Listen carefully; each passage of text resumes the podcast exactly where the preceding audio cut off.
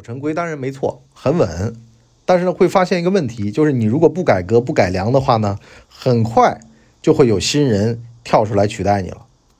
你卖体力的、卖力气的，你会被机械取代；你卖脑子的，你很可能会被这个脑子更好的人，甚至呢是别的维度过来的人降维攻击。所以呢，要么革自己的命，要么被人家要你的命。谋略并不难，它像游戏一样简单。这里是谋略的游戏。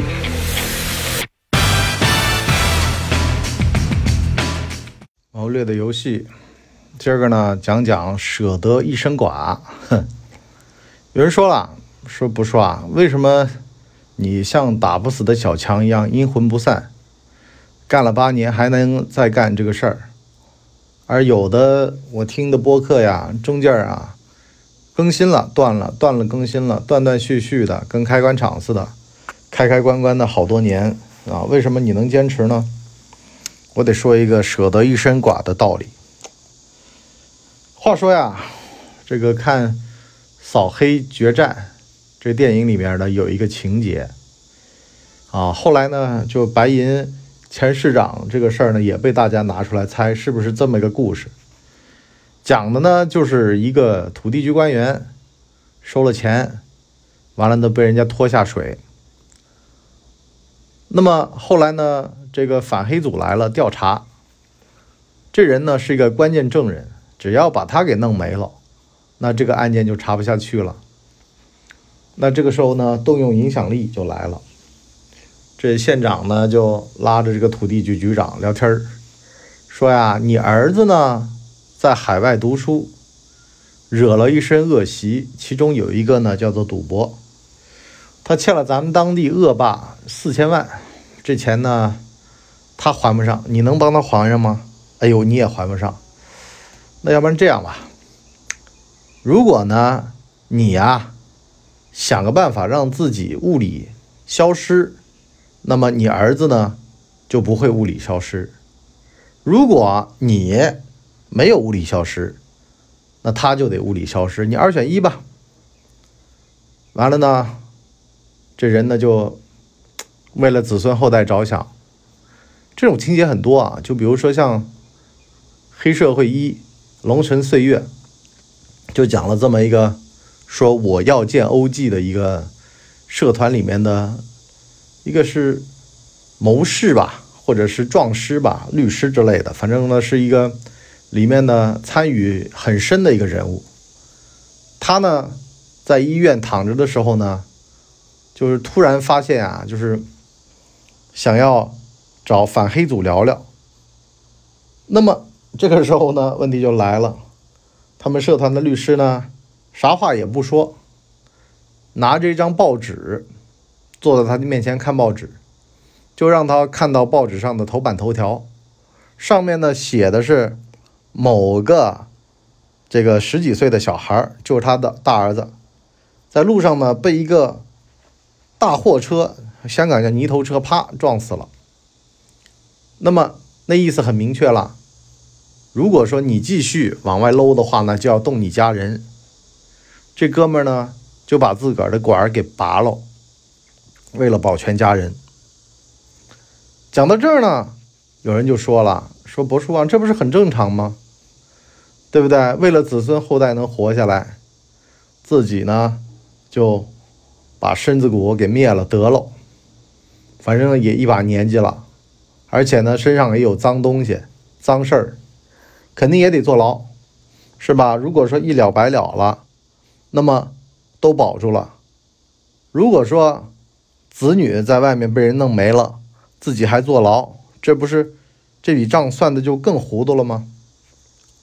那我就得问你一个问题了：你觉得你没了你的子女，人家就能放过吗？再说了，你的子女跟你有什么关系呢？大家都是一起坐车，这事儿啊，你看看刘备就很清爽。刘备就是那种啊，自个儿逃跑，哎呀，怎么跑的那么不快呢？扔俩孩子吧，大哥，那是你的，对呀，就扔我的呀。完了呢，还得拿儿孩子出出气是吧？往地上扔，说啊，你害我又折损一员大将，弄得旁人就在那儿啊，什么情况？这大哥什么情况？对我当然不提倡这么做啊。这个在现代的话，你这个是要坐牢的，是吧？你虐童，你是不是啊？但是呢，问题是什么呢？在很多的关键的事儿的选择上面，无欲则刚。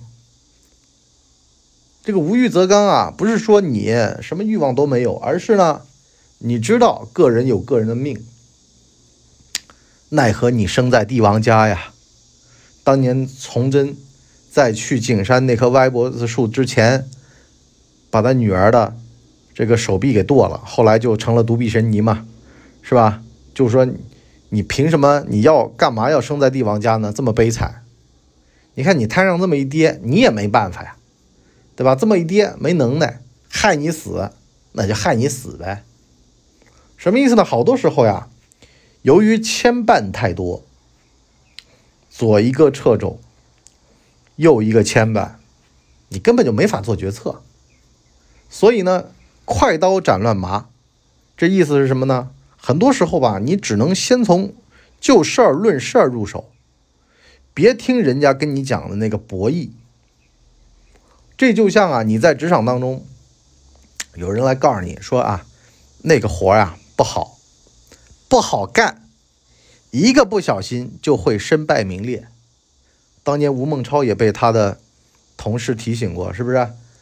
那个这么大的一个瘤，你去帮人家摘，好了，摘完了。人家母亲都说了呀，这女儿要死了，他就跟他一块死了，都这样了，你还对不对？去趟这个浑水干什么呢？可是呢，说难听点啊，这就境界的问题了。你要不创新，你要不去尝试，一辈子就停留在这儿。你敢拆这个蛋，那你就拆弹专家；你不敢拆这个蛋，你没能耐。没能耐的人看不懂有能耐的人那个兴奋度、那个挑战性，一辈子只接软任务干。吃软的饭，这牙长不好。我不是原来开玩笑吗？我说我大儿子那个牙就是被这个吃的比较碎的东西弄坏了的。我小儿子那牙就长得特别好，是因为就是他就嚼骨头啊，咔嚓咔嚓往嘴巴里嚼。俩人买东西那个特点都不一样。昨天下午我带他们俩去买东西，一个喜欢吃香肠吃肉，另外一个呢喜欢吃那个豆沙包啊芝麻包。你说这牙能好得了吗？这专门吃糖。这都是淀粉嘛。另外一个呢，专门吃肉，啊，这牙长得特别好。你吃硬吃软有关系的呀，这口牙，是吧？你会退化的这口牙。好了，吴孟超说我去做，啊，不就是损失个吴孟超吗？他算什么东西啊？如果不是这么一台一台的手术做出来，他根本就不是东西。我在看那个前几天不是有一个航空航天的这么一个女的吗？也是这样，啊，就前几天那个事件当中的那个女主，姓吴的啊，吴美容吧叫。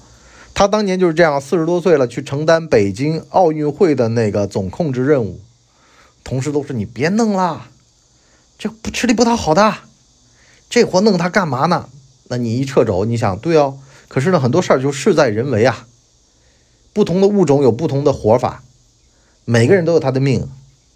你说你，你是羊，你呢吃草，你根本就不懂得那个。猎豹在草原上奔跑的那个畅快感，燕雀安知鸿鹄之志呢？人家是猎豹，人家还被你忽悠瘸了，天天跟你蹲那吃草。好了，驰骋草原那个爽，最终成就了他。一样的道理啊，个人自有个人的福气，是不是啊？你千万不要以己夺人，说这样就是对我子女好的啊。前几天我去开家家长会嘛，老师在课堂上就说了嘛。低年级的家长啊，不要任性，不要置气，对不对？小孩这会儿还小，你得用他的视角去看问题。你就比如说，同样的数学题，你呢是用框架思维解，他还没框架，他这会儿用形象思维解，那你就画图呗，你就站他视角给他理解一遍，理解完了，你说我这儿还有一办法，你爱爱听不听，是不是？你要听，那我讲；你不爱听，那按你的思维来，慢慢慢慢的。你们俩等于说懂得了两套思维的差异，可是呢，你一着急一上火，哎呀，你怎么这么笨的？这个都不懂，其实根本就不是笨，这是两个阶段。你呢是跳出那个阶段了，你出去了，出去了你也回不去，你总难以理解他为什么在那转圈圈。实际上呢，他脑子里没导航，他没概念，是不是？多转几圈他也就明白了，啊，也没必要去一定要说那个就好的，这个还逆反呢。所以呢，同人不同命，真的就是这么个理儿，啊，你在那跟他说完，说死说活的，说的满肚子火，他呢还莫名其妙，你发什么火呢？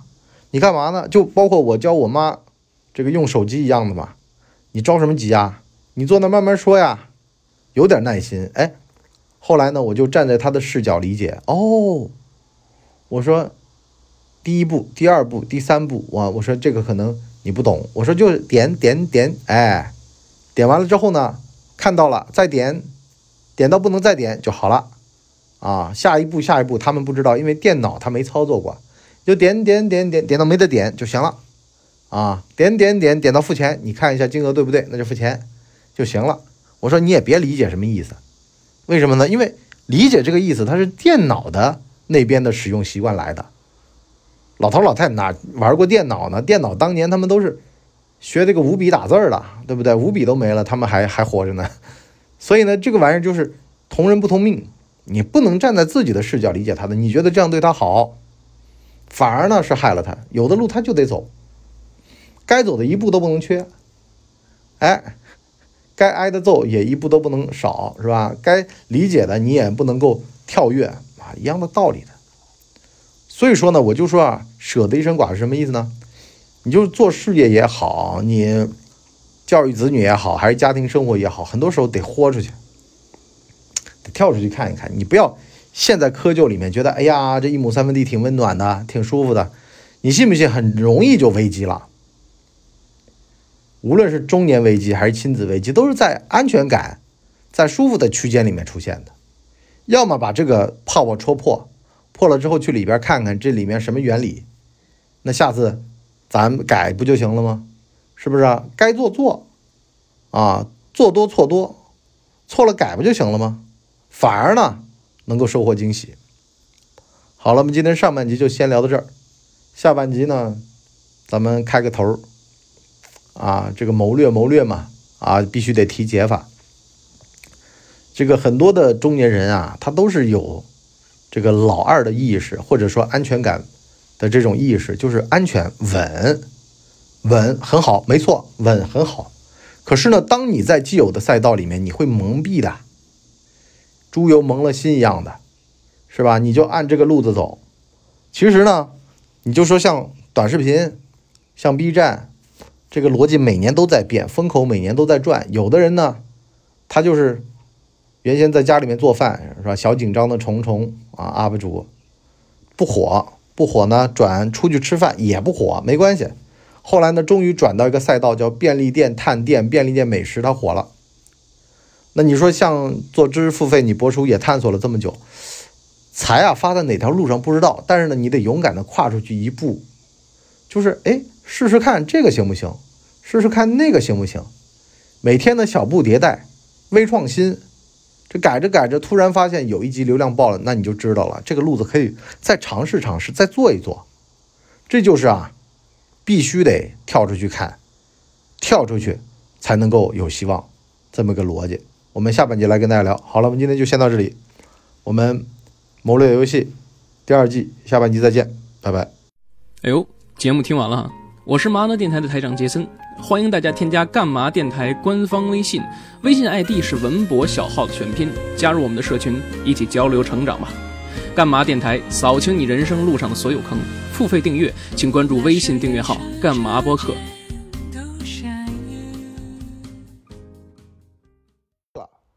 大家呢，请给我们的专辑点五星好评，啊，这样的话呢，我们才能够到首页去迎接更多的朋友来光临。